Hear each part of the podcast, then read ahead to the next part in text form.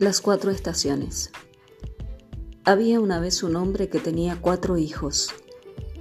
El hombre buscaba que ellos aprendieran a no juzgar las cosas tan rápidamente.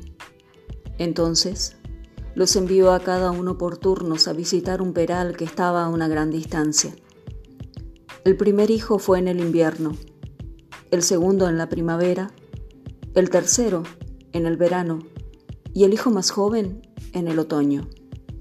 Cuando todos ellos habían ido y regresado, su padre los llamó y juntos les pidió que describieran lo que habían visto. El primer hijo mencionó que el árbol era horrible, doblado y estaba retorcido. El segundo dijo que no, que estaba cubierto con brotes verdes y lleno de promesas.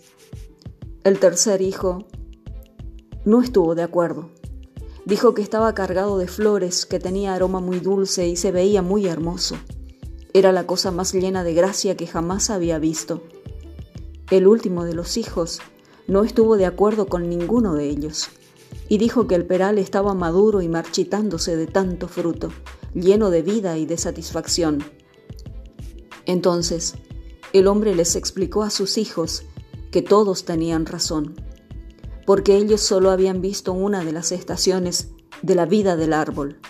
Les dijo a todos que no deben juzgar a un árbol o a una persona solo por ver una de sus temporadas, y que la esencia de lo que son, el placer, regocijo y amor que viene con la vida puede ser solo medida al final, cuando todas las estaciones ya han pasado.